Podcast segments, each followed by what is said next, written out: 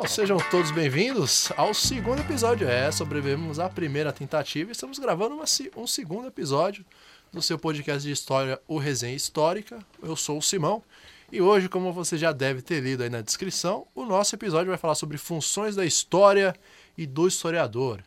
E para comentar sobre esse primeiro tema é, cabeludo, digamos assim, é, contamos aqui hoje com a presença do Jonathan, Gustavo Amaral, Gabriel Rossini, Gustavo Cerqueira e o nosso menino da Zona Sul, careca, Lucas Fontoura.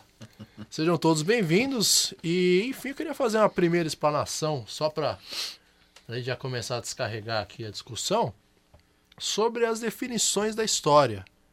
Né? Então, eu queria começar por uma do Mark Bloch, aquela que ele fala que a história é ciência dos homens no tempo, das ações do homem no tempo.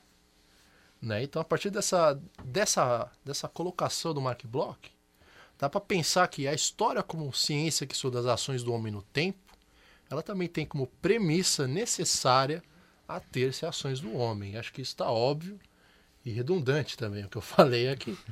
Mas existem aquelas, uh, como que fala, pode falar peculiaridades ou dificuldades que se possa aparecer em relação à aproximação do objeto, é, o contato que a gente tem com o objeto, do, enfim, o distanciamento histórico do historiador com o seu objeto. Então já tem bastante teoria sobre isso, que o historiador deve escrever com o maior distanciamento temporal possível do seu objeto. Outros já falam que não.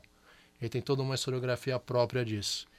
Então, é, bom, hoje essa é uma questão, inclusive, que a gente discute bastante, né? Porque a gente tem colegas, inclusive, que fizeram discussões dos tempos presentes. Então, colegas que fizeram trabalhos como, por exemplo, as greves de 2013, né? Então, Exatamente. É um, é um debate uma... ainda vivo. É um né? debate que é, não, está não tá fechado, né? Então, acho que é importante a gente começar, eu acho, né? Pelo menos na minha humilde e modesta opinião, acho que é importante a gente começar a discutir primeiro essa primeira definição de história.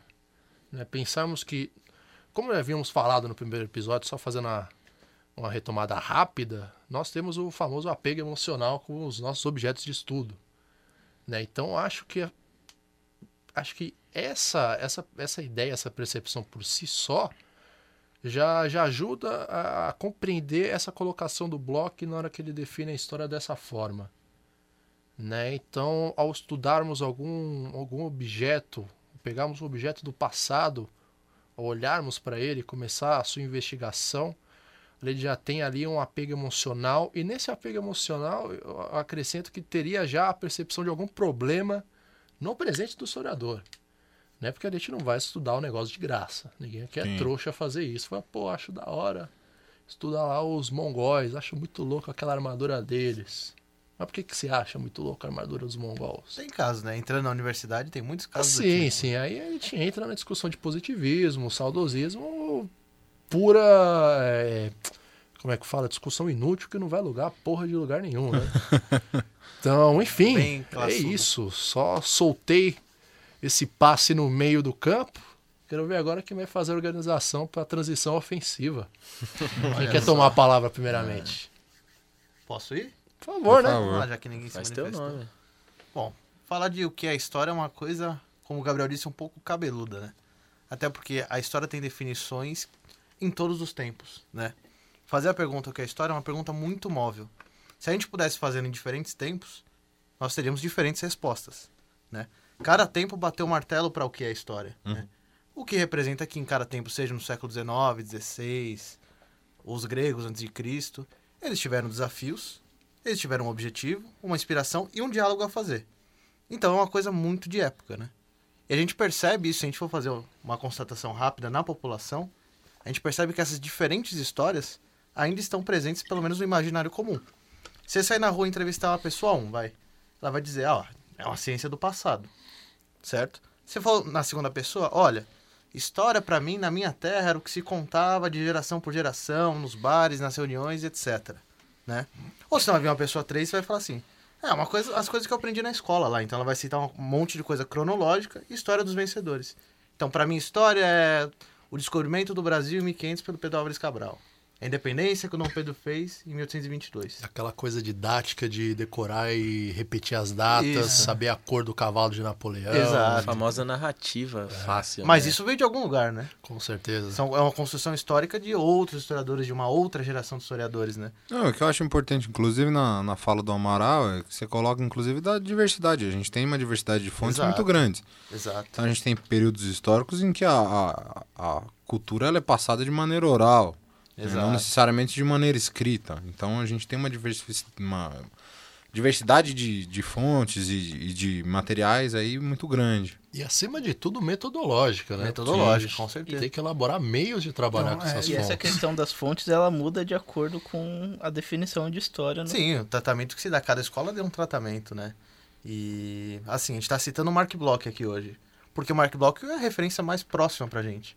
Sim, da atual é história. é o que influenciou as gerações do século XX e a nossa até agora. Sim, a forma Certo. como fazemos história tem muito a ver com o que ele teoricamente escreveu e colocou lá no, no século XX ali, né? Exato. A geração do Mark Bloch, que é uma coisa que a gente vai debater ao longo aí dos podcasts, talvez aqui se der tempo, é uma ruptura com uma outra escola e uma outra concepção de história.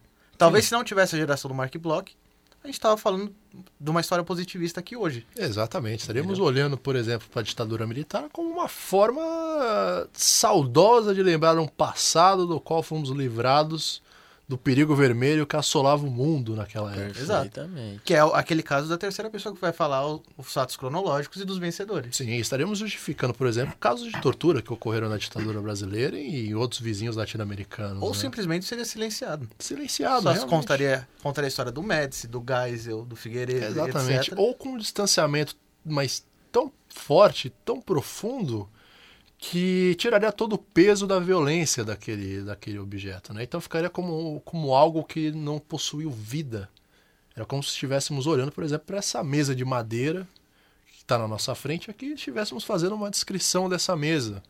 Fala, pô, ela é verde, tem emborrachado preto, ela está segurando tal coisa e tal. Como se diversas pessoas não pertencessem a esse mesmo período. Né? Exatamente, como se essas pessoas desse período não tivessem por elas mesmas os seus objetivos É claro. ou a consciência que elas tiveram quando escreveram propositalmente a sua história, a sua visão da história ou produziram esses seus documentos. Porque muitas vezes que a gente está pegando como fonte aqui, a gente pega, a pessoa pensa o quê? Por exemplo, fala fonte. Pô, pensa num livro velho, papéis velhos, Cheio de traço. cheio de traça. Todo É, é, um- é, um- é uma construção que se deu principalmente através das escolas, né? Assim, tipo, ah, o que a gente vai reconhecer como, como história, né? É a documentação. Então, é a documentação oficial do governo, mas tira-se da perspectiva quando, com esse tipo de fontes, né? Na, na, na propositude dessa, dessa escola, na verdade, a- a- as omissões. Então, o Amaral usou um termo que é muito precioso, principalmente para o Walter Benjamin, que é os- a história dos vencedores. E aí a gente, com o próprio Walter Benjamin, que é, por vezes, é, colocado dentro da escola de Frankfurt, a gente vai ter uma mudança de perspectiva. Então, ele vai fazer uma história dos vencidos e não uma história dos vencedores, né? Uma história contrapelo, que é justamente pegar as omissões. O Gabriel falava, por exemplo, da mesa. A gente vai olhar, fazer uma análise pura e exclusivamente do que é a mesa. E aí, por vezes, não vai se levar em consideração o trabalho humano que foi dedicado para a elaboração da, da própria mesa, ou os custos, enfim. Exatamente. né. Acho que É um bom exemplo, que a gente consegue pegar e entender que a história ela é construída por seus personagens, por indivíduos. Exato. É, inclusive, essa é a, a mesmice, né? A forma positivista mesmo de falar de história é a forma mais fácil, né? A forma onde a gente vê quem veio lá de cima, quem realmente teve essa voz, né, para falar de história. E eu acho que essas novas escolas elas são totalmente revolucionárias para a gente conseguir constatar as vozes que vêm de baixo, né? Historiadores que não tiveram às vezes muito é, como posso dizer, Muita condição. muita condição de, de, de, de estar ali, né? Então, eu acho que é, estudar história e fazer história vendo essas pessoas que não tinham condições é uma forma muito rica, né, da gente trazer, inclusive, os novos alunos que estão vindo aí, né, os novos professores. Acredito eu, os meus colegas trabalham com trazendo diversas fontes, né? Essa é a ideia nova de fazer história, né? É, e tem as questões também né, teóricas no âmbito educacional, que né, a gente vai pegar, por exemplo, muito Paulo Freire para né, trabalhar com os alunos isso, e né? com, e com É. conhecimento de uma maneira que seja um, um processo rompendo justamente com essa escola tradicional e positivista que ainda é muito forte no Brasil e é o sistema ainda é, recorrente. Haja visto, por exemplo, eu tenho discussões com os colegas e É Brasil paralelo pessoas, aí, ó. porque é, é justamente a, a maneira como a gente tem que ensinar e, e como o sistema funciona. Porque no final das contas, em alguma medida, você ainda é obrigado a salvar na memória dados de maneira a simplesmente responder aquilo que lhe é perguntado nu- numa prova de vestibular para que você entre na, na universidade. É, exemplo. exatamente. Então, o que ainda está muito forte, apesar do, do movimento que tem dentro da universidade, é essa percepção de data, né? Essa percepção de Cronológico. cronológica, conteudista, que você tem que decorar aquilo, mas você não tem que entender o que levou aquilo. né? Os seus agentes, o que, o que aconteceu, que merda que aconteceu para Dom Pedro e declarar a independência do Brasil. Será que foi daquele jeito mesmo? Entendeu? Será que realmente tem aquela imagem quando a gente olha o quadro da independência lá no Ipiranga? Que é aquela porra gigantesca, pega uma parede inteira, a gente fala, "Bom, será que foi isso Que mesmo? foi feita muito posterior à independência. né? Exatamente. Você, Sim, pô, que de fato não representa a a- situação, o fato histórico em si, né? É uma, Exatamente. é uma representação. Exatamente. A É, gente tem é que. pensar a abolição da Princesa Isabel e retirar toda a carga que os abolicionistas tiveram. Exatamente. pegar Exato. Desde o começo a, a do própria século. greve dos escravos, a- as lutas que tiveram, você. Você pegar figuras como Luiz Gama, que teve uma atuação fundamental, atuando nas brechas da lei. então- Sim. E a, Luiz e a gente também né? acaba pegando dessa forma a necessidade de colocar sempre o, o bom e o mal da história. Né? Uma necessidade de, de separar isso, porque senão não se entende o que aconteceu. Eu acho, eu discordo totalmente disso. Né? A gente inventar heróis e vilões, acho que isso é, é, é uma invenção que se fez necessária para continuar com essa ideia de história. Com essa ideia de que, pô, a gente tem que tem que olhar pro, pro fato em si, o que aconteceu. Tá, beleza. Ah, teve a independência e a gente olha pro que aconteceu de bom, mas a gente não olha para os personagens, né? A gente não olha para o caso da população. Como que vivia socialmente um, um- cidadão no Rio de Janeiro na segunda metade do 19, por exemplo. Ou como vivia um, um cidadão ah, no Recôncavo Baiano no mesmo período. Exato. Então a gente está silenciando isso. Eu acho que o, o grande. A grande amarração pra gente entender isso aqui é que a história é uma interpretação. Uhum. Sim. É importante falar isso porque é o seguinte: a gente vive num tempo recente de escola sem partido. Exato. O que é escola sem partido? Não é que existe um partido político na escola. Isso é o que se fala. O que se quer é tirar criticidade. É, você, Entendeu? você, pô, você acredita num, num- numa famosa doutrinação que não, você não tem pé nem cabeça e mesmo se existisse estaria sendo muito mal feita. É, exato. É a gente sempre, a gente Ah, sempre brinca deu muito com errado. Deu muito feito. errado, tem que pô, correr atrás de quem planejou essa doutrinação que foi uma merda. É. né? E, e parte do pressuposto que não tem partido, mas tem um partido muito claro que é uma forma de pensamento que tem como um dos seus agentes de propaganda essa visão de história, de você colocar o, o herói contra o vilão, de você enaltecer figuras como a Princesa Isabel e outras como, como Vargas ali, seja para o mal, seja para o bem, e tirar todo o que aconteceu, co- tirar tudo, você fazer escolhas que silenciam.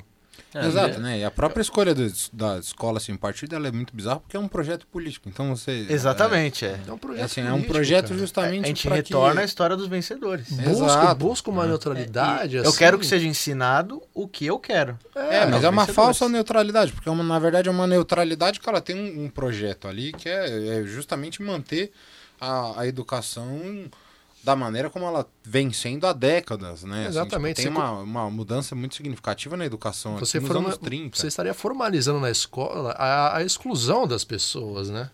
Você estaria colocando figuras como presidentes da república que passaram, generais ou figuras do passado, mas você pega o caso de um aluno que por exemplo, tá na João 23, Zona Oeste, quebrada, vai olhar para aquilo, velho, não vai ter o um mínimo de identificação ou talvez o mínimo de interesse, porque aquilo, pô, ele não se vê ali. Não faz parte dele. Não aquilo. faz parte É. da vida dele, cara. É realmente generalizar um agente histórico, Então, né? é, entendeu? Pô, e um- uma das colocações e- que o Mark Bloch faz a partir dessa frase que a gente começou essa reflexão é justamente você trazer pro, pro presente do historiador e da sociedade o porquê você investigar tal objeto é relevante. Uhum. Que problema que acontece no passado que tem consequências hoje que você vê que está fudendo todo mundo. Então por que, que a gente olha e vê um projeto como Escola Sem Partido que está formalizando a exclusão? Sob um suposto pretexto de que é, se busca uma neutralidade de ensino porque o marxismo cultural tomou conta e está transformando todo mundo em revolucionário cubano. O que é a grande mentira, né? É, Exato. por quê? Então, por que, que é uma grande mentira? Acho Não que passam entra. de, de apenas cretinos, né? São cretinos fazendo. Aí já foi um pouco ácido. Ah, né? calma, calma Deu lá, aquela lá. entrada incisiva de Calma lá, carinho. calma E lá, não está Manu- errado. Calma lá, Manuel. Carrinho, carrinho na linha de lateral. Ah, essa são os cretinos, né? Tentando Então- então acho- fazer aquela boa e velha mão de obra barata, né? Na escola. Então, Então acho que vale a gente pensar o porquê, pegando esse exemplo do, escola sem partido, que não tem como a gente não falar dessas coisas e de inúmeras outras, porque nos afeta diretamente, por que que coisas como essa existem e por que que é uma grande falácia? Então, acho que são duas questões que para um historiador futuramente, ou agora já esteja pensando nessa questão, ele vai olhar e pode partir dessas questões para entender uma conjuntura muito maior do que a sua própria percepção ou da sua própria existência, que faça ele entender como que chegou a isso, quais eventos tiveram no país, como que a sociedade brasileira ela é organizada, quem está lá em cima, quem está lá embaixo, quem é quem, quem são os grupos sociais, as classes, etc. e tal, que levam a projetos políticos como esse terem voz e, pior de tudo, ter uma aceitação. Exato, e eu acho que é importante principalmente que a gente leve em consideração que isso se repete constantemente. Quando a gente tem aqui o golpe de 64, né, era justamente a- com a premissa que o Gabriel até brincou no, no início, de que a gente tinha que espantar um comunismo que estava crescente no Brasil, e na verdade, na- especialmente na figura do, do Jango, porque o Jango tinha propostas de, de reforma agrária. entendeu? Então são questões que têm que ser colocadas, porque que vai se ter uma demonização em cima de algumas figuras, porque tem projetos que são diferentes que atendem a necessidades de outras classes, de, de outros. Eu acho que enfim. isso também é é uma guerra por memória, né? Sim, O que a gente vive sim. hoje no Brasil, Uma além de um guerra revisionismo, narrativa, né? é uma guerra de narrativa. sim. Que Entendeu? justificaria as pretensões futuras de projetos políticos. Você tem um né? grupo no poder que quer, de certa forma, reescrever a história, Uhum. certo? Se questiona até se foi ditadura já. É, que era uma coisa que estava super concreta, já agora voltou a se questionar. Não, mais concreto que isso era que lado que era o nazismo, cara. É, é, também, é, É uma coisa é- você chegar num laboratório de química e discutir se a água é molhada. é outra, outra coisa que eu digo que quem falou que nazismo de esquerda é outro cretino, né? Isso é um absurdo. É total. Bom, Mas mas, é- é, mas, é, é, mas a- muitas das pessoas ainda não se convenceram, né? Assim, tipo, não bastou a, a embaixada alemã se pronunciar dizendo que era uma Não. discussão absurda. Bastou o país que deu a merda falar Exatamente. isso Não, mais isso que não isso. basta. Mais que isso. Os alemães são comunistas. uma questão de caráter também. Que importa se o nazismo é de esquerda ou de direita? Exato. Mas você concorda com a matança que teve, com, com a segregação que teve? Exato. Você quer justificar o quê? E aí entra, acho que eu- entra, desculpa te cortar, Gu, acho que entra uma, uma questão importante que a gente tem que, tem que ter noção quando vai ao passado. Por mais que a gente saiba o que aconteceu no passado, saiba os desdobramentos, a gente tem que ter a mentalidade dos caras, a gente tem que voltar e tentar acessar a forma como se pensava naquela época. É, isso é Acho uma- que você isso- tocou numa coisa isso é- importante. Então, vai, porque pode tipo, falar. a, Gabi. gente, a gente pensar, por exemplo, aqui em 64, como que a gente pode falar que ninguém acreditava que pô, os comunistas não comiam crianças? Outro cretino disse E isso. tem cara. coisas escritas sobre isso, saiu na imprensa. O medo, por mais que seja baseado no falso, ele é verdadeiro, cara. sim. Você, pô, minha mãe, quando eu era pequena, falou: Gabriel, se ficar na rua até tarde, o velho do saco vai te pegar. Pois é. Pô, o velho do saco não existe, cara. Mas ele virou comunista. então, de Com certa certeza forma, ele era um de comunista. certa forma, o medo que eu acabei adquirindo com o Papai naquilo ali, Noel, ele com se tornou real a partir de algo que não existe, entendeu? Então tem que ter essa, essa sensibilidade de você não pegar e olhar tudo do seu presente, porque você tá olhando daí, mas você tá investigando o passado, você não sabe a cabeça dos manos da Então, época. você falou uma coisa muito importante que pra gente é um termo-chave. Acho que, inclusive, quem tá ouvindo pode colocar no vocabulário aí, que é anacronismo. Anota aí. Anota aí, anacronismo. Anota aí que é o seguinte, Vai cair no Enem. basicamente. Não vai mais. Não né? vai mais. Não vai mais, Acho né? que atualmente não vai mais. É, vai cair tudo É, da o. Enem vai, ele vai avaliar o seguinte: se você cometer anacronismo, você passou. Exatamente. Tá certa Mas assim, questão. Exatamente. só pra, E fazer PowerPoint também. só vai pra gente desmembrar tornar isso aqui um pouco mais didático. O que que é anacronismo, basicamente? É isso tudo que a gente tá falando que é. Você pegar a cabeça de hoje, que nós temos aqui, e tentar analisar o passado com essa cabeça, com essa mentalidade. Cada tempo tem sua mentalidade própria, certo? E, e esse processo da, da tentativa da história dos vencedores, de novo, es- essa questão do anacronismo vai muito, por exemplo, na questão quando falam que os, por exemplo, os africanos entregavam, vendiam os próprios africanos. Eles tiram toda uma lógica tribal em que eles viviam, numa sociedade tribal. Assim como tinha a- rivalidades entre si, na África também se tinha. Você tá silenciando as da mesma- culturas da mesma que maneira que ali, o, o né? índio Você tá aqui não, não entregou simplesmente todo o pau-brasil, o ouro e os minérios É, a gente tem um professor. pra que- trocar só por espelhos e, e coisas do tipo. A gente tem um professor aqui muito bom, o Amailton, né? Posso falar o nome? Acho que não tem problema. Pode. Amailton Desde que você não ferre o cara. É, Não, mas- jamais. melhor você- não. não, se você falar uma coisa errada, você vai estar botando na conta do cara. Não, né, não, pô? imagina, É, imagina. Vai colocar palavras tem- que a ele gente não tem- disse, não, né? Não, então ele disse isso na disciplina de diáspora, que eu, eu acho muito interessante, que pra mim ficou, né? Ele disse que quando alguém fala que ah, os próprios negros escravizaram os negros e tal, seria mais ou menos equivalente a pensar, pra você ver o quanto que isso é bizarro, que a Primeira e a Segunda Guerra Mundial era branco matando branco. Entendeu? Exato, é. Ele falava isso toda hora. Falou, é, negro escravizando negro e os brancos matando branco. Você entende? Como isso é uma, uma coisa. Você coloca na mesa, você vê que é um absurdo, né? Isso, Mas isso, é um absurdo que é, é de fácil entendimento, é simples. Sim, sim. Né? Para o mundo que a gente vive hoje, de tanta necessidade de as coisas terem que ser tão rápidas, você não espera explicações, Não, não. você não espera um aprofundamento. Então você espera ali, pô, ah, o negro daí põe o pé na África, tá ok. Fala, ah, Não, mas beleza, mas de você Deus, né? abraça isso, mas você não para pra pensar, cara. É, o público tem que tomar Sem cuidado com, esses, com as notícias de redes sociais, essas coisas, porque é muito curto, é muito sucinto, não aprofunda. Exatamente. É, e não necessariamente só, só com as notícias em si, né? É sempre bom que, que se leiam as notícias de, de meios diferentes, né? Você vai ter posicionamentos políticos muito claros em, em revistas diferentes. né? Como, por exemplo, a Folha e a Carta Capital, que são antagônicas no seu, na sua proposta política, né? no grupo no qual elas se inserem. Sua linha editorial. é- Exato, mas, mas as duas vão te trazer a mesma notícia com, com, com algumas questões diferentes. Claro, também porque quem escreve, escreve com uma finalidade.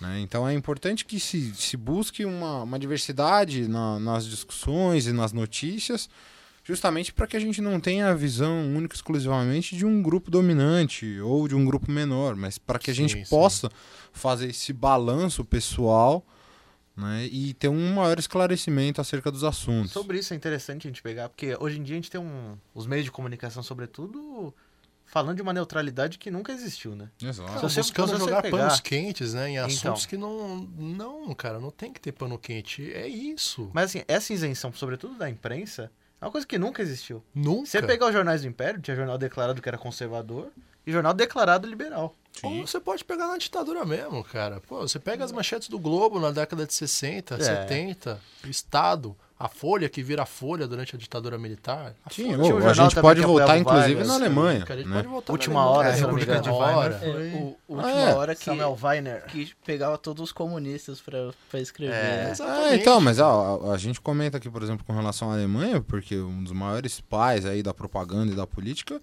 vai ser o Goebbels, né? Que vai convencer boa parte, boa, bom, quase na totalidade alemã da população de um projeto político de Hitler que, que era absurdo, mas que era muito bem articulado, era muito bem escrito, muito bem propagado.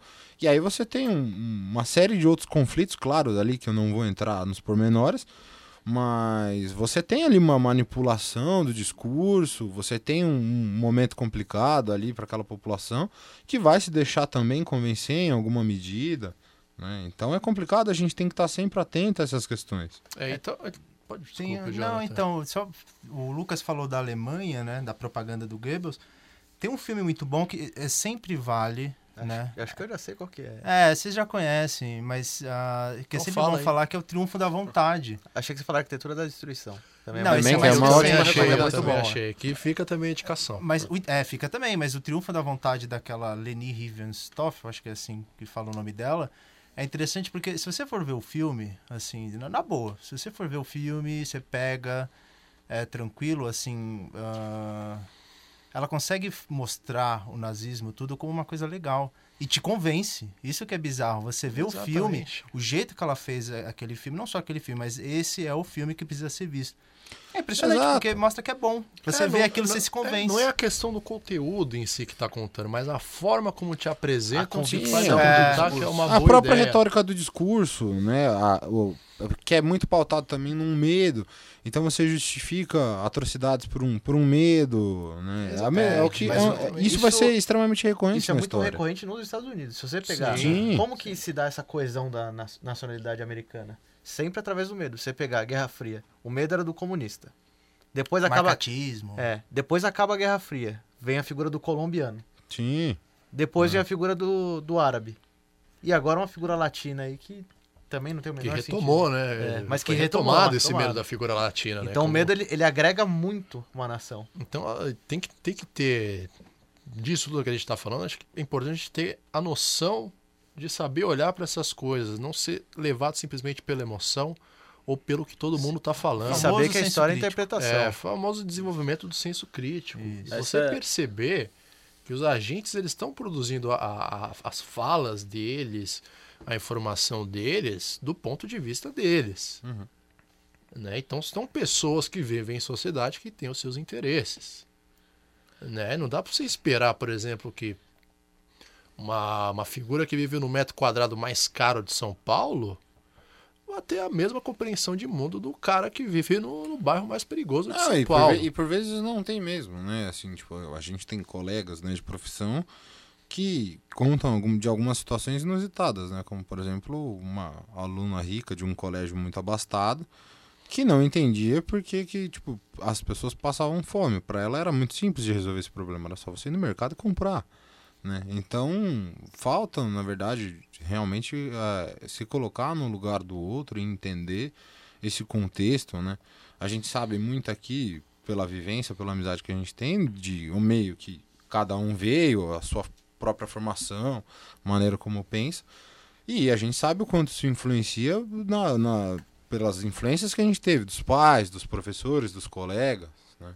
Eu acho que isso é uma coisa que a gente pode retomar, inclusive, do episódio anterior. Sim. Que eu falei que a gente perdeu a comunicação com o público. Exatamente. Perdeu por cara. isso, porque o, o Exatamente. público não sente. não tem uma noção de pertencimento a isso. Exatamente. Nem é o que a gente produz, nem aqueles monumentos que a gente já citou. Nada. A gente Exatamente, falhou nisso. Exatamente. Não é nenhuma questão, não é questão de falha disso, mas é uma questão de comunicação mesmo, né? A gente até falou dos jornalistas que eles têm é, é, a vantagem de saber falar, se comunicar com as É, pessoas, estão na mídia, né? E tem os meios que também. eles né? têm É. os meios ali de estarem é, com frequência na frente ali para falar com as pessoas, mas a história ela fica para trás realmente nisso, porque, enfim, acho que aí a gente já pode entrar numa, numa, numa segunda definição de história, numa segunda crítica, que gira em torno dessa, dessa questão do lugar de fala do historiador, né? Como já dissemos, o historiador é um homem que pertence ao seu tempo, mas o historiador ele tem que seguir um rigor metodológico, ele está fazendo ciência, ele não está simplesmente escrevendo um, um- um livro ali porque ele acha da hora e escreve como curiosidades da barba de Dom Pedro II. E tem esse tipo de história também. Tem esse tipo de história que vende pra caramba, cara, que tem os seus méritos, tem a- as suas falhas e os seus erros ali, né? Então acho que vale a gente pensar agora um pouco disso, né? Os meios que o historiador está inserido para ele conseguir produzir. Porque o historiador não vai conseguir produzir sozinho, por mais que seja ali uma solidão que ele esteja vivendo, Ele vai depender de outros meios, vai precisar seguir algumas regras, leis, vai ter que caminhar dentro da lei para produzir uma, uma, uma dissertação ali que esteja legal. Então, acho que entra um pouco dessa parte, como que uh, a própria academia segura o historiador, faz com que o historiador altere um pouco de quem ele é. Ela enquadra, ela enquadra, normatiza. normatiza o historiador dentro de uma, de uma série de regras de etiqueta e modos que a gente comentou um pouco comentou, semana passada comentou. por cima, em que o cara, por mais que ele tenha uma origem diversa, uma origem muito pobre, uma origem muito abastada, muito rica, é, ele acaba tendo que se enquadrar nisso. E nisso ele perde muita coisa.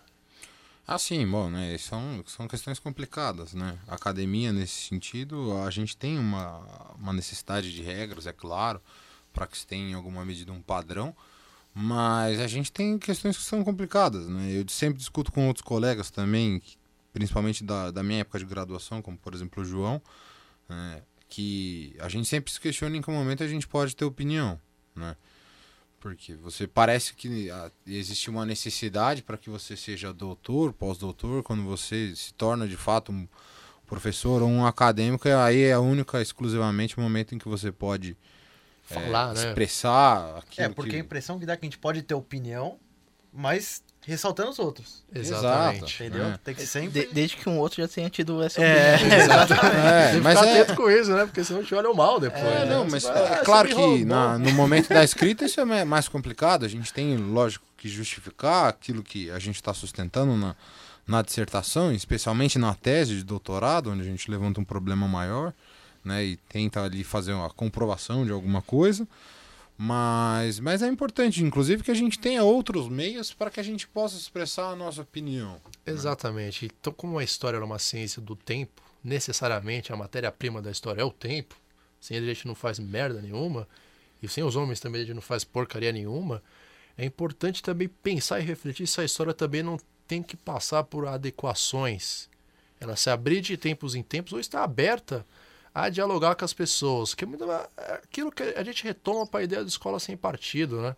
A pessoa olha, por exemplo, o caso da Princesa Isabel, vê ela como uma heroína, mas não consegue é, ver ainda que por trás de, da, desse fato existia toda uma dinâmica, cara, que fazia o Brasil funcionar.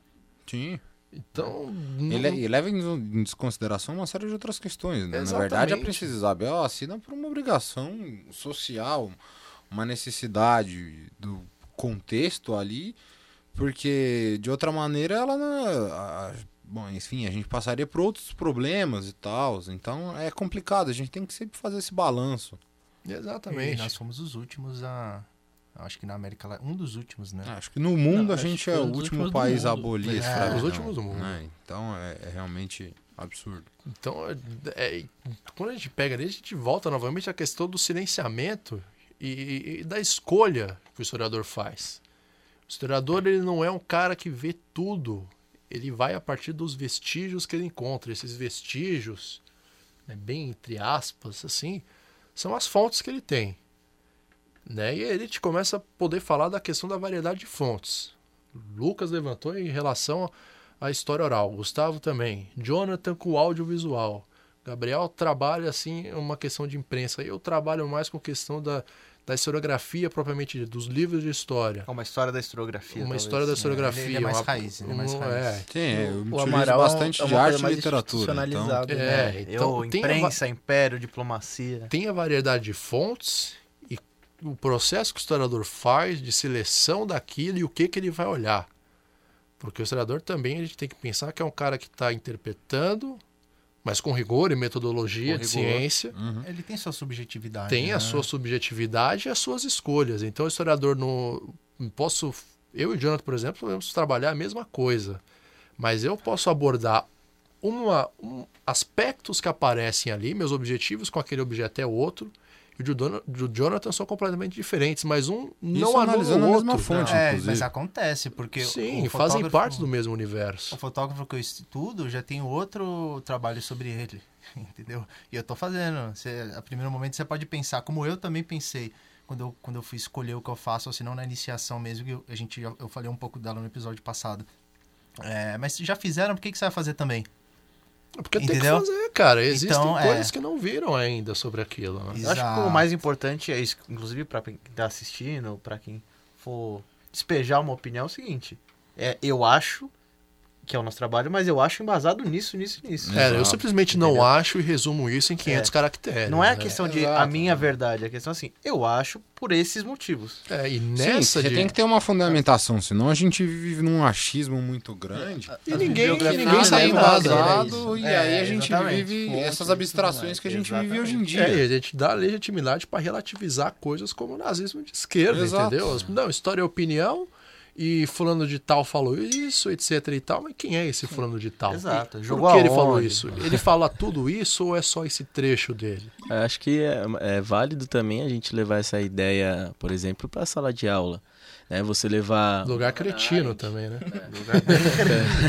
Você leva Ei, pro, eu vou você leva para uma porque, sala de né? aula, vamos lá, uma Hannah Arendt falando sobre um assunto, né, que é uma uma autora que fala um pouco sobre um pouco mais sobre a direita, você leva um autor um pouco mais sobre a esquerda, você com, começa a trabalhar com esse aluno o que é esquerda, o que é direita, o que é fonte histórica, é, como que esses historiadores trabalham essa fonte histórica, né? Como que, viso, como que visões diferentes do mesmo assunto de uma mesma fonte podem fazer história, né? Então, é. Esse, é um, esse é um ponto muito importante, principalmente quando a gente pensa a questão da ditadura mesmo. né? A ditadura, para nós aqui, é um consenso que foi algo que foi muito maléfico, né? Mas para algumas pessoas, por exemplo, como. Da Ultragás? Exato. Foda!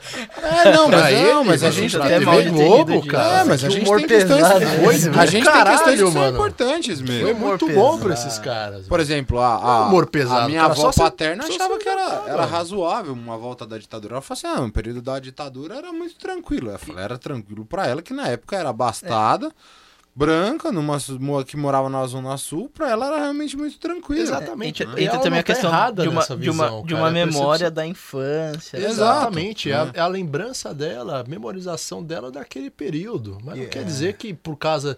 Por exemplo, meu pai também tem a mesma visão. Meu pai tinha a nossa idade na época da ditadura dos anos 70.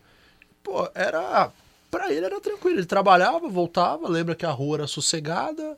E ele não tá errado de ver dessa forma, entendeu? Porque uma foi a história que contaram pra vivência. ele também, que É. saía todo dia no jornal. É, É entendeu? Pô, é, é o que aparece no jornal, é a vivência do sujeito.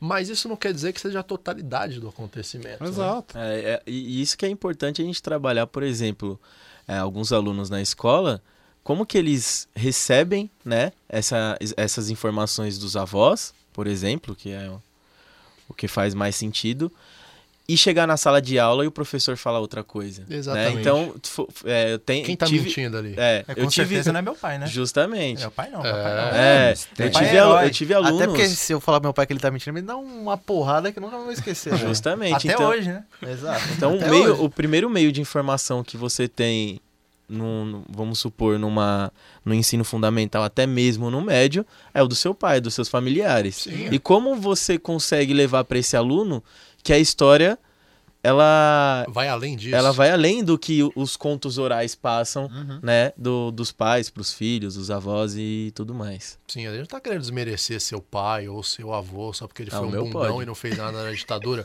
É. Mas existem coisas que foram feitas além disso e foram estudadas além disso, entendeu?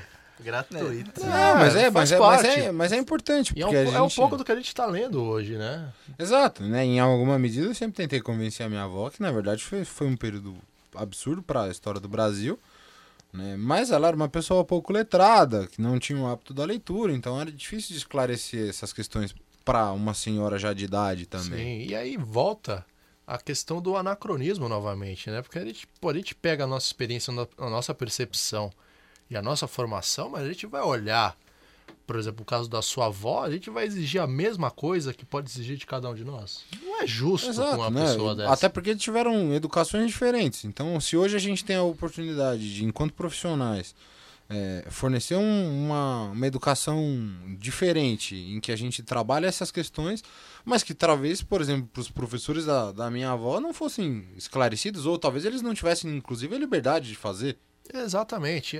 Acho que esse espaço que a gente tem, principalmente do de sala de aula, que é onde que é onde está ali realmente acontecendo, é fundamental a gente deixar isso claro para os alunos, né? Mostrar, não falar, pô, que nem eu falei agora, pô, seu avô é um bundão, não fez nada. Não, não é que seu avô não seja um Você bundão. tá errado, eu tô certo. É, né? você tá errado, eu tô certo. Eu acho que é o conflito de É porque tem memória, mais de idade, geração. tem mais idade. É, tem É, mais é o- idade. É o momento eu- que a gente tem que ser, além de você. professor, pesquisador também, É, né? cara, tem que levar isso. Não, e é humano, né? Que é parte entender que, na verdade, é a experiência, é uma Sim. experiência de vida de uma outra pessoa que é diferente. Exatamente. Por, exemplo, de contexto, de classe social. Essa, Não Eu tô iria falando de uma ciência exata. A história não é uma ciência exata, cara. Não é que nem química, que H2O é H2O. Não interessa onde você esteja.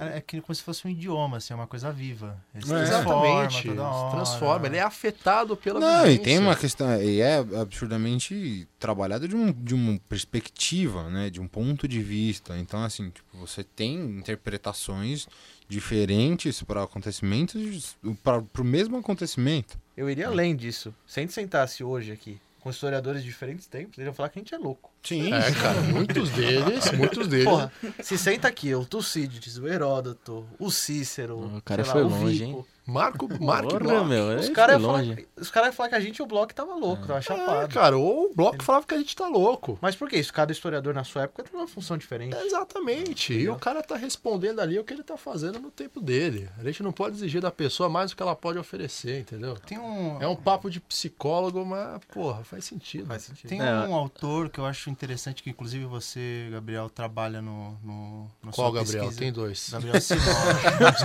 Seja mais Tá. específico. Fica aí, Eu acho que As mães nos anos 90 tinham muita criatividade. É, exatamente. Só Gabriel Qual e o Gustavo. famoso? Bom, é que tem Então, Gabriel, depois- Gustavo e Lucas, né? Depois de Gabriel, É o tudo no nome, o nome mais famoso dos anos 90 foi Romário. Principalmente depois de 94. É. que eu- você trabalha, mas a gente, todo mundo trabalhou com esse autor na graduação, na disciplina de Teoria 2, que é o Kozelik, que ele vai falar daquela, da, que é muito interessante, porque eu mesmo já escutei bastante sobre estudar a história para não repetir os exemplos do passado, a história ensina, e o Kozelik, ele é um autor que, pelo menos eu, que eu me lembro da graduação, que, que ele é interessante a gente falar aqui, porque ela não ensina, né? Porque se ensinasse, por que, que a gente continua fazendo merda, né? Entendeu? Então, o que, que, que você que, que você acha que dá pra dizer? Qual que é a importância aí para o público do, desse Kozelik? O primeiro nome eu não consigo pronunciar. É, Reinhard Kozelek. Você do alemão tá certo, né? Reinhard? Reinhardt. É louco, hein? Reinhard. Reinhardt. É, É, quase um Hitler aí. que ele faz. Nossa senhora. É, obrigado pelo comentário. Nossa senhora, hein? Bem importuno, né? Acrescentou pra É caramba. só, uma, é só uma necessidade de É, estudar a exatamente, língua por uma questão de. Você de quer é o humor ácido do negócio. É, né? é o Léo Lins do grupo. É o- Mas, Sabe enfim, que eu conheço é, o Léo Lins, mano? Pô, legal. Pô, parabéns. Pô, ele, não, hora, ele mano. treina na mesma academia que eu. Olha que legal. Informação tapete importante aqui trazida pelo Não, ele faz Jonathan. boxe, pô. Vocês o muita pneu junto. Pô, reflexão. boxe é da hora. Ele cara, faz boxe. da hora. Eu Mas, jurava enfim, que era zumba. Voltando à questão do Kozelek aqui, só para quem não sabe, Reinhard Kozelek, historiador alemão, é um trabalho notável em questões de tempo. Inclusive, a obra que o Jonathan está falando aqui é Futuro Passado, se não me falha a memória. Pela editora PUC Rio e É, da Contracampo. PUC Rio e da PUC Campo. É... Não, Contracampo, né? Contracampo, obrigado. Difícil aí. Não é contraponto, não? Contraponto. Contraponto aí. Estudaram Aí, bem pra fazer vamos- episódio. Vamos fazer o VAR. Chama o VAR. E ele trabalha com essa questão de tempo e da percepção do tempo e, e como o historiador lida, ou deveria lidar com o tempo, né? Então, eu não indicaria essa leitura para quem está começando agora. Mas vamos, vamos... A gente deixa assim para quem quiser e tiver interesse pode correr atrás e ler. Vamos introduzir o pessoal aí. Que isso, depois. Calma. calma, calma. calma, Inclusive, para quem, pra quem já for correr atrás dessa leitura, eu indico, se eu não me engano, o capítulo 13, que ele aborda justamente isso que a gente está falando da experiência de vida, sobre a perspectiva do sonho na Alemanha nazista. Hum. É um capítulo muito interessante, que ele trabalha a percepção do sonho nos judeus alemães. Né? No começo da ascensão do nazismo, nos anos 30, e o final da Segunda Guerra, já em 45, com os campos de concentração. Então ele trabalha muito essa questão da perspectiva, tendo como material a relação dos sonhos desses judeus alemães. Então fica aqui a recomendação. É um livro do caralho, tanto em riqueza, mas em dificuldade de leitura. Eu vou fazer só, eu vou aproveitar então para já fazer uma recomendação aqui. É um trabalho também relativamente denso de um historiador inglês, que é o Thompson, Esse é que é a, polêmico. cla- é a é classe muito trabalhadora polêmico. da Você Inglaterra. acha que a gente é ignorante, justamente, vocês não viram Thompson. é, justamente por essa questão de contexto, né, que a gente colocou aqui ao longo dessa discussão, dessa reflexão que a gente teve aqui, que é, é, ele vai observar na classe, na- nas diferentes classes, principalmente na classe trabalhadora ali da Inglaterra, se não me falha a memória do século XIX, é, o, o- a vida cotidiana e aí o quão isso espelha a política e como a política interfere na, na vida social desses indivíduos.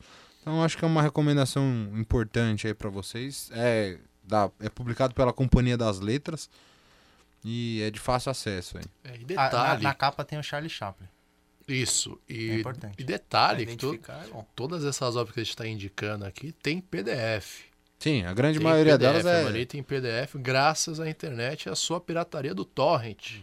Exato. Sem ele eu não assistiria algumas coisas aí. Já que não dá pra ser acessível, a gente faz sim. É, já que não dá pra assinar Netflix, a gente E lembrando torrent. sempre da possibilidade das bibliotecas. Né? Que a Exatamente. gente consegue A encontrar a biblioteca grande é um espaço que deve ser apropriado, deve ser Dentro, utilizado. de, dentro das universidades, as, uni- as bibliotecas públicas, enfim, a gente tem uma série de opções aí. Sim, deve ser pensado também como um espaço que a gente tem que levar novamente pro grande público, cara. Sim, exato.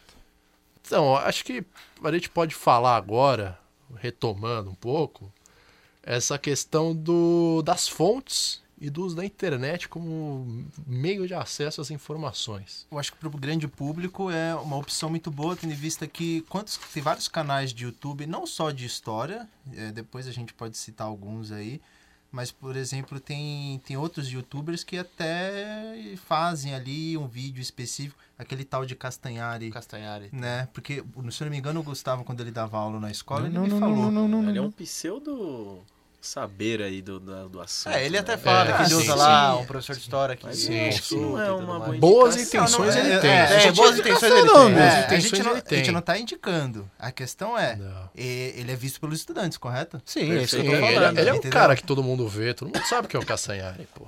Sim. É um cara dele, muito não. bem visto e faz uns conteúdos ali que acaba abordando história né? tal no canal dele. Não é acho maldoso, acho que ele tem até boas intenções. Sim, Mas ninguém ele tá é falando que profissional. Não, mas pode assim, ter boas é intenções, é mas é ele eu comete uma série de erros históricos, por Eu falei no exemplo. outro com episódio. Eles têm uma linguagem mais acessível. É, não é uma questão de profissionalismo, entendeu?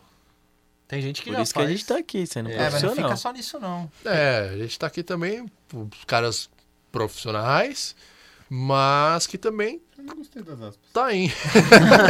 Eu achei... Não entendi muito bem. É, mas que tá indo também nesse campo da mídia, né? De falar com essa, com essa galerinha aí. Né? Tem agora fazer uma citação aí de concorrência que tá mais tempo no mercado, que é o do História FM. História FM também é. Tem um é chama uma Leitura Obriga a História também. Não, Tem a linha Tese 11, podcasts, aí a gente tem. que é a Socióloga. na Sim, sim, sim. A gente, a gente já tem, né? Não somos pioneiros disso, mas a gente já tem outros colegas que estão nessa caminhada há mais tempo e produzem conteúdos de qualidade que abordam Até o também. de, de algumas editoras mesmo, né? A própria Boitempo tem o canal no YouTube e agora tem um podcast. Sim, né? Uma sim. série de. de- sim, Tem tido uma tentativa de reverter essa, essa falta de comunicação. Não fomos apenas nós que percebemos que estamos ficando para trás novamente. É, a gente Exato. não é tão especial assim. É, Exceto que tem- um ou outro que eu acho que tem alguma deficiência. É. né? Humor ácido de Ô, novo. louco! Ô, brincadeira. Esse é o diferencial do nosso canal, né? Ah, Fala merda não sei vontade, se Não tem né? baixaria, né? Não se sei, tá sinceramente, não sei se isso vai contar a favor ou negativamente, só o tempo dirá. Sim, porque a gente tá dando a real mesmo.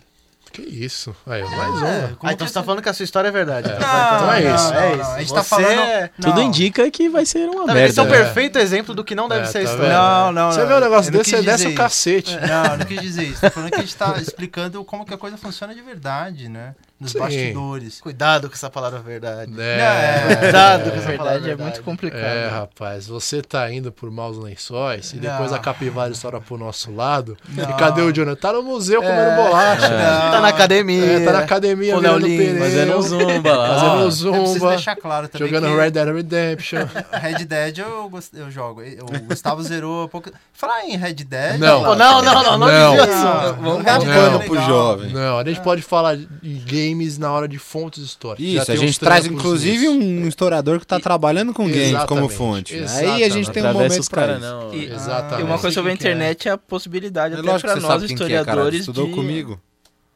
de de ter acesso mais fácil às fontes, né? Bem lembrado. De, por cara. exemplo, eu trabalhei dois jornais e pesquisei tudo pela internet. Você tem. A, é que é da- acho que é da Biblioteca Nacional. Tem a hemeroteca digital. Então você pesquisa os Exatamente. jornais de época e tudo Exatamente. mais. Eu, Tá por exemplo, trabalho, digitalizado, né? eu trabalho, digitalizado. trabalho fontes é, que não tem aqui, que são do México. Eu tenho que acessar na Biblioteca Nacional, na hemeroteca da, se eu não me engano, da UNAM, né, da Universidade Autônoma do, do México, É.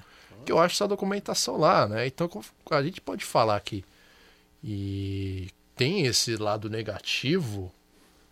A gente tem que tomar cuidado com isso, mas tem a, a possibilidade muito da boa Sim. de se trabalhar com a internet. Ah, é bom, eu trabalho com Picasso, eu uso o Museu Nacional do Picasso, eles têm uma parte boa do acervo digitalizado, de uma série de documentações importantes para pesquisa. Né? E a internet, ela, nesse sentido, ela democratiza muito o conhecimento, mas é importante a gente se atentar a algumas questões. A gente tem que se atentar, inclusive, com, com edições, por exemplo. Né? A gente tem uma série de colegas que trabalham com livros traduzidos e que, por vezes, tem problemas na tradução, então é sempre bom é, buscar é, saber quem foi o tradutor, a- as traduções disponíveis no mercado. né? Existe uma discussão editorial, inclusive, de que quanto mais edições e traduções, melhor, porque você tem é, interpretações diferentes acerca de alguns termos. Enfim, eu acho que isso é importante, a gente sempre levar em consideração a, a origem das fontes também, né? Se atentar se é uma documentação que- tida como uma documentação oficial, de onde ela provém, de onde a gente está retirando essas informações. Sim, é é que você levantou uma questão importante, é, ô Lucas, é, em relação a isso, de atentar às edições, é pensar que, pô, a gente está trabalhando com o historiador, mas tem que necessariamente pensar quem é esse cara, né? Sim. A gente não pode se fechar somente no fato que ele está analisando nessa obra ou na documentação que ele está olhando ali, no caso de, de Ah, é. documentos avulsos, a gente tem que olhar quem são as pessoas que estão produzindo É, essas alguém- obras. Alguém essas docu- financiou essa pesquisa. É, né? alguém financiou, alguém produziu essa documentação. E alguém pro- quer que aquilo seja a interpretação É. oficial. entendeu? Ou não seja, Ou não acabou seja, é. escapando. É. e chegou até nós. A gente tem que pensar nisso também. Né? A gente está cercado de intencionalidade. Que é o que a gente falou no começo do, desse programa, né? Exato. É, Que, exato, a, né? que a história é a interpretação também. É interpretação também, você tem que ter porra, a sagacidade de saber perceber isso. E- Interpretar o documento é uma das principais. E tarefa, uma tarefa mais né? perigosa que acho que tem. Que é o interpretar mais perigoso que tem, cara. É mais perigoso do que pô, atravessar o sinal de olho fechado. Ah, Se gran- prepara, porque quem vai ingressar na universidade é o domínio de idiomas, né? Porque isso daí, rapaz, é, É, uma, complicado, o- é uma outra É. questão, né? É uma Tem outra amigos que, que escolhem não, não texto em pra parte espanhol pra você. prática, É, mas pra Ah. analisar a fonte mesmo, né? Ah, show ruim vai embora. Tá reclamando aí do texto, pode ir embora. Que isso? O que, que vocês estão brigando que eu nem Palhaço. Ainda bem que eu tô no meio. Calma aí. É, Não essa, par- não, essa parte aí não escolhe. Não, mas é, é- é importante essa, essa não pontuação do, do Jonathan que vai muito de acordo com aquilo que eu comentei, né? A, a importância, porque quem está produzindo está produzindo numa língua, num momento específico, então você tem que ter o, o rigor de buscar uma tradução que seja o mais próxima do original e tendo a disponibilidade do original para muitos de nós que fazemos pesquisas, inclusive sobre outros temas, né? a necessidade de se aperfeiçoar na língua para tentar utilizar os documentos originais. Né? É um trabalho árduo e, e é importante, porque tem, envolve muita dedicação, investimento financeiro. E não é barato estudar alemão, né, Lucas? Falei. Não, definitivamente não é. Né? Então é. A vida é muito curta pra aprender alemão, né? Exatamente. Não, Como é não, diria dá um para aprender mestre, tranquilo. Retomando ali. é, tá retomando ali o exemplo do, do mongol. Acho que para ficar bem claro o que o Lucas tá falando. É, pô, você não vai estudar mongol, você não fala mongol, né, mano? Você tá sendo um tremendo do mongol tomando essa atitude. Ah, né? Trocadilho muito trocadilho. fácil. Muito Que fácil. trocadilho maneiro, hein? É, supimpa, Casalbé. né? É. Carlos Alberto, esperando você aqui, hein? Podia botar a risada dele quando sai uma piada sem graça. assim. É, Será que ele deixa? Deixa. Caiu o domínio público a risada dele, pô. Mas, Carlos é, Alberto tá em PDF, a risada dele. Mas é isso, gente. É, se a gente coloca na mesa aqui para começar a analisar, vai ficando um pouco óbvio essas questões. Mas é, volta naquilo que a gente não pode exigir da- das pessoas aquilo que elas não são, né? Então eu vou exigir do engenheiro que ele manje de questões teóricas com Kozelek, com Artog, com. Qual o nome do outro mano lá? Marx. Marx, O Marx né? também. Marx. Engels, Rosa Luxemburgo. É, Rosa de Luxemburgo, Um pouco difícil, Paulo né? Freire, só esses malucos pesados aí. Então não dá pra exigir isso das pessoas, né? Então a gente acaba retomando pra, pra um dos objetivos nossos aqui, né? Que merda que esses, esses sete, sete malucos estão fazendo aí, falando um monte de coisa, mas por que, que eles estão falando um monte de coisa, né? Por que, que tem essa briga por revisionismo histórico, por saber Sim. qual é a versão? Vamos, É. dar, vamos dar mais ouvido aos jovens historiadores, né? Por É, favor, e né? em alguma medida a gente também quer aqui, né, com, com as discussões, né, poder simplificar em alguma maneira esses, esses, esses escritos desses teóricos, de maneira que o público tenha, para alguns que possam se interessar, que venham a se interessar, tenham ali um primeiro contato, né, sim, eu sempre comento com os colegas que muitas das leituras eu tive somente na universidade, e num primeiro momento foi muito complicado, foi assim, tipo, apesar de já ter tido um bom nível de leitura e tudo mais. É um momento ali que é conflitante o início da graduação. Né? Você tem que Sim, se acostumar sim. com toda uma metodologia diferente, com um nível de leitura Tem diferente. gente que desiste, hein? Tem Exatamente, muita gente que cara. acaba abandonando realmente a vida universitária, né? É importante Aquela falar disso, formação em Harry Potter, né? Antes de chegar na É, faculdade. então. Não é, não é que, mas é, um- mas é um- uma coisa que eu sempre comento. Eu falo assim, tipo, Harry Potter, Crepúsculos, em alguma medida tem um papel social Sim, importante.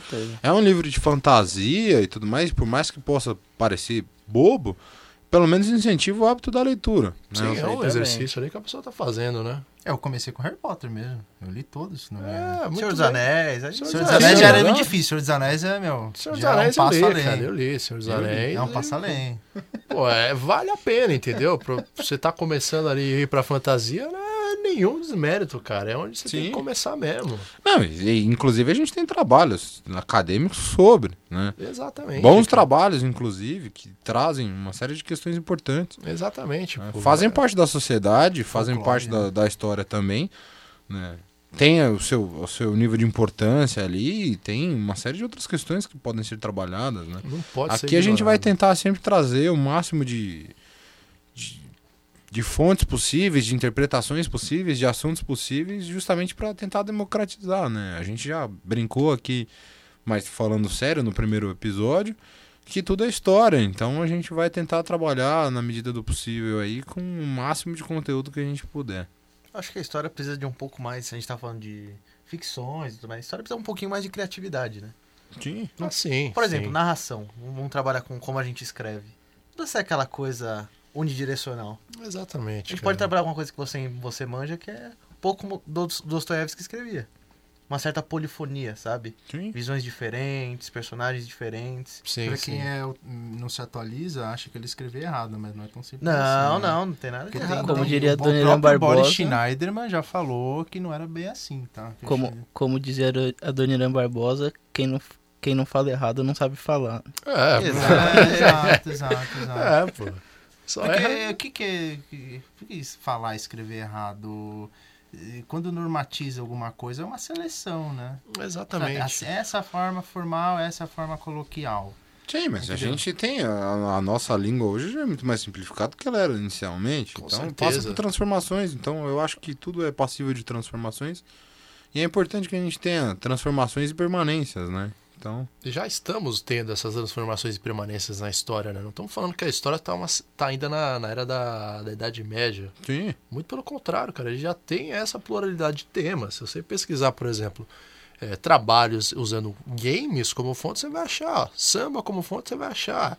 Futebol, você vai achar. Tem uma Tem aqui, velho. Pô, tem, Tem o menino aqui, aqui. Inclusive, é um certo elitismo achar que esses temas não são relevantes para pesquisa e discussão sim, histórica. exatamente. E a gente tem colegas que trabalham, por exemplo, com questões de gênero, uma série de diversidade de assuntos. Exatamente. E no caso do futebol, cara. por exemplo, até os anos 80 se achava que o futebol era ópio do povo e não É, se com- discutia o futebol. Confesso que eu entrei na faculdade mais ou menos com essa mentalidade aí. Só que isso aí começou a mudar, porque como o que eu pesquiso é uma coisa mais para história contemporânea, tem um monte de fotógrafo, tem... Nossa, o futebol começa a aparecer, tá aparecendo para mim toda hora, toda hora. Falei, mas não É, é a, gente tem momen- e a gente tem movimentos importantes, como por exemplo a democracia corintiana, Isso. no período da Exatamente. ditadura. Afonso Você tem uma com- série de resistências em com vários clubes. livre. Tem. né? Exatamente. Então, essas próprias resistências, acho que, se me permitem levantar mais uma, mais uma parada aí para nós trocar uma ideia rápida em relação à própria restrição da academia, novamente, né? Sim. Nesse caso, a forma como a gente escreve, eh, o que, que é um tema de primeira linha, o que, que é tema de segunda, eh, que você tem que fazer isso, isso e aquilo, você tem que escrever de tal forma, deixar enquadrado de tal forma, porque senão, dependendo do lugar, o cara que for te avaliar nem vai olhar. Exato. né? A gente tem essas preocupações né? né? Por mais que tenha uma de justificativa. forma né? mesmo. A gente meio que tem que escolher pensando assim, será que tem mercado esse tema? Mercado no sentido de tem espaço. Será que meus pares vão gostar desse aqui? Isso. É. Será que O os outros é. acadêmicos vão gostar? que eu professor fazer? eu posso começar a pensar que pode me É. ajudar a pesquisar esses temas? Será que meu orientador vai gostar disso? Exatamente, cara. Pô, pegando aqui um tema do nosso colega que infelizmente está ausente novamente, o Luciano. é, o Luciano trabalha Faltou dois dias seguidos, hein? e Não, só pra falar. tá bom. Você chegou no, no horário um dia aí, você tá se achando. É, Não, mas hoje eu cheguei antes de todo mundo. pelo amor de Ah, Deus, hein, Cheguei, mano. cheguei uma hora Isso, antes hoje. isso é uma amor de transgressão Deus, de hein? narrativa. Pelo amor de Não, Deus, não, hein? não. Estranho, todo mundo com a mesma roupa, né? difamação. Ironi- ironicamente. É. Ironicamente, estamos com- a mesma roupa, né? Somos de humanas, não É tomamos pra manter um banho. padrão. É, é o padrão, padrão suor de produção. Mas, então, Luciano ele trabalha a ocupação do MTST localizada na zona sul de São Paulo. Então, a princípio, cara, onde você pode enquadrar um tema como esse? Né? O que você vai fazer com um tema como esse? Onde você vai colocar um tema como esse? Acho que assim, a historiografia do século XX já deu conta de trabalhar com outras disciplinas. Então a gente trabalhou com sociologia, com filosofia, com linguística, com economia, Antropologia. com antropologia, etc, etc. Literatura, tudo, né? Tudo. Acho que a gente- o desafio para o século XXI pra gente não é não só pegar e estudar coisas dessas disciplinas, fazer essa ligação entre disciplinas. Mas no século XXI, talvez o nosso desafio seja como criar narrativa histórica por outros meios, por meio da comunicação. Então, em vez de estudar o cinema, por exemplo, por que a gente não pode expressar por vias cinematográficas? Sim. Ou ter aparatos da literatura na nossa escrita. O exemplo do Dostoiévski que eu usei. Isso pode estar lá na nossa escrita. Sim, mas a gente também ainda passa por pra- problemas que são extremamente recorrentes, que é aquilo que você colocou algumas vezes, a questão do revisionismo. A gente É. ainda tem que brigar por um revisionismo histórico, por defender uma posição, né? Então, é um, são coisas, são discussões e problemáticas que elas não cessam. né? Não, de jeito nenhum. Não, não dá pra dizer que existe assim ponto final na história, né? Não, Porque não. é vivo, né? Tá em movi- tá, em, tá em mutação. É o Como Thompson gostaria ele o chama Marx, assim. tá em movimento. Não, né? o Exato, Thompson ele né? coloca mutação. É algo mutável, E- não é imutável. E, e como falamos aqui, né, sendo um, uma questão do, do homem no tempo e cada historiador tendo uma visão sobre a fonte, nunca vai acabar. Não é, cara, porque. é, assim, você não pode ser esquizofrênico também, né, meu? Tem gente também que viaja.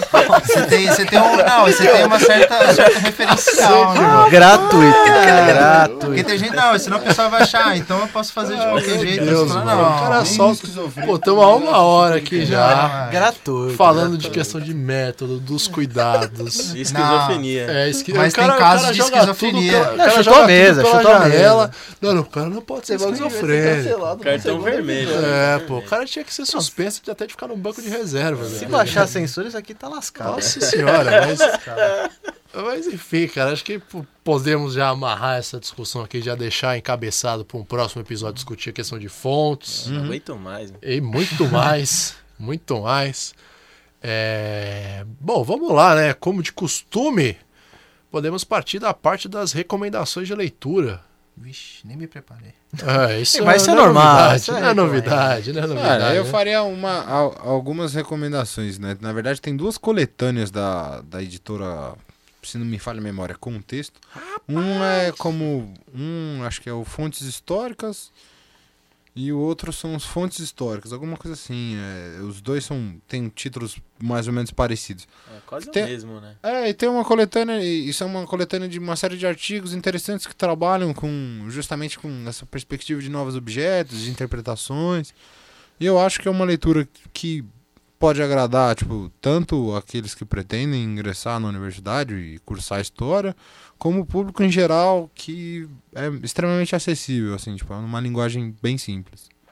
Maravilha. Bom, eu tenho aqui. É, bom, novamente, né? Deixa aí para quem quiser é, ir atrás da obra do Kozelek, Reinhard Kozelek, Futuro Passado. Tá aí na internet em domínio público.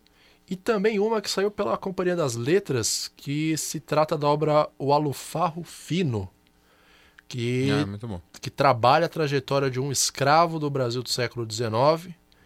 É, enfim, toda a sua vida, enfim, desde quando ele se torna escravo, se eu não me engano, até quando ele consegue é, a sua liberdade, etc e tal. E a partir da perspectiva desse indivíduo, é, os autores, é uma obra conjunta, né, os autores conseguem fazer um, um apanhado do Brasil do século XIX.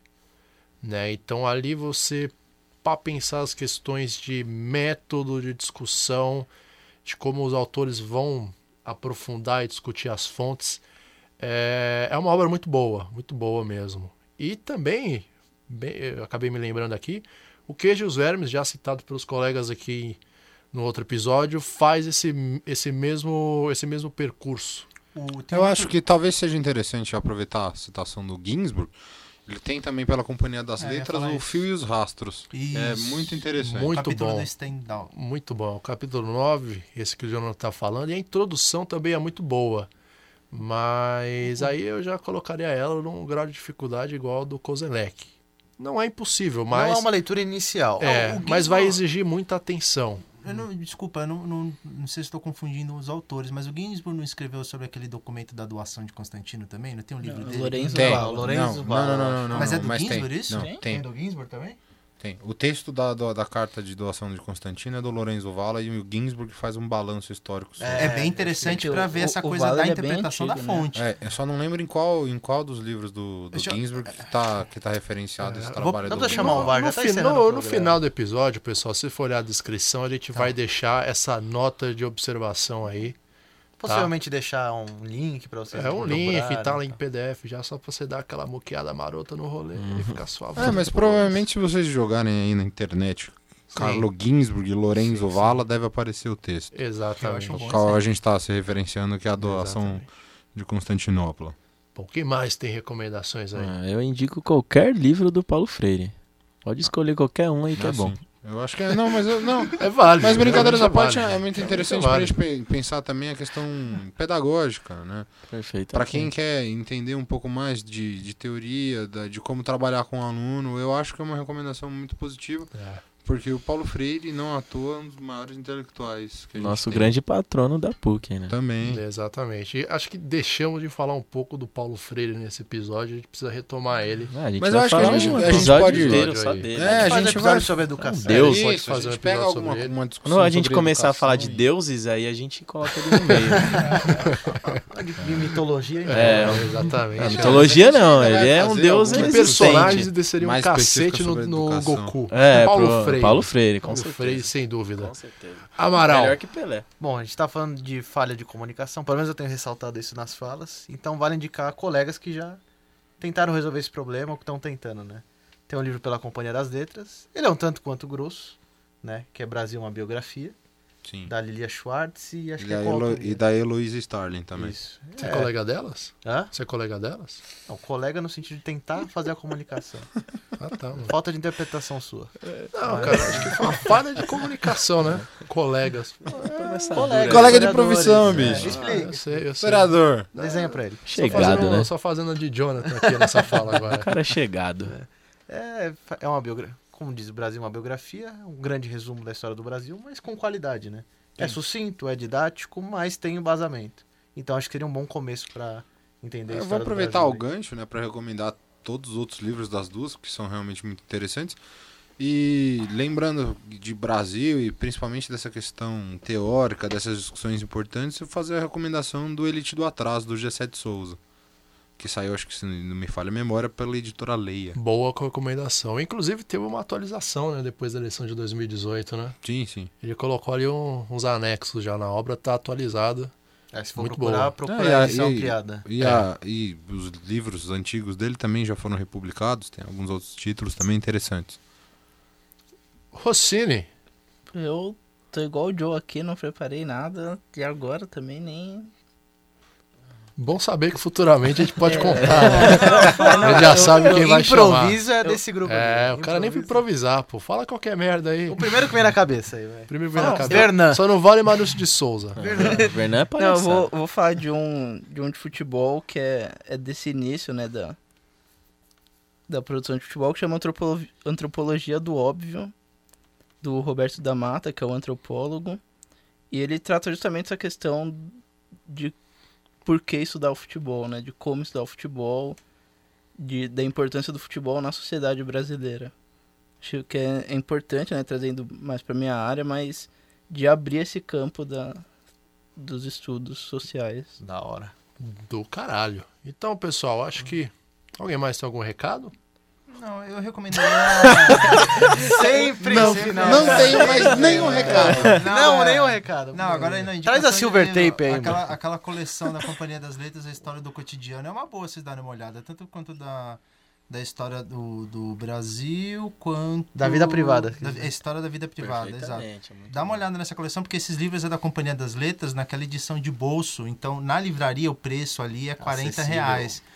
É uma edição mais simples, né? Mas, ah, mas eu, eu acho que vale, né? A indicação que eu ficaria para ter um, um panorama aí. Carlos Ginsburg, inclusive, tem muitas edições de bolsa, 20 reais aí. Queijos que- verdes, por exemplo. Queijos Bom, a Vermes foi sempre vintão pode aí. contar com a internet e com a Isso. estante virtual. tá? É, quem for mais clássico, né, quiser um, um livro aí na sua estante, Papel 20 na real. mão, né? Pra, pra É. mostrar que, né? Que é... Então, pessoal, acho que esse episódio a gente já conseguiu já é, fazer boas discussões, né? Como já deixamos aqui enganchado para o próximo episódio, vamos trabalhar a questão das fontes, né? O documento histórico, vamos entrar um pouco em questão metodológica.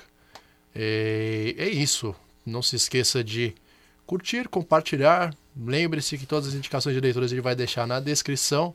Essa porrada de livro aí que gente está vomitando em cima de vocês aí. Deus quiser. É, se Deus quiser. Mas lembre-se, né? Se for barato, vale a pena pegar. Se tiver caro, não pegue. Procure um PDF. A Amazon sempre tem promoção. Sim, a Amazon sempre tem promoção. Vale também dar uma garimpada. A Amazon também usa trabalho. Quase não usa mais trabalho humano, mas tranquilo. É. Chega em 24 horas o livro na porta de casa. Só não tem mais funcionário que trabalha lá. Exatamente. Mas é isso, né? Queria agradecer novamente os nossos convidados. Inclusive aqueles que não prepararam nada para falar aqui hoje. Então, de parabéns. Então, de parabéns. É, agradecer você também mais uma vez pela paciência de escutar a gente até o final. É, esse conteúdo vai estar disponível no nosso canal no YouTube e nas plataformas de podcast gratuitas que existem nesse mundão da internet.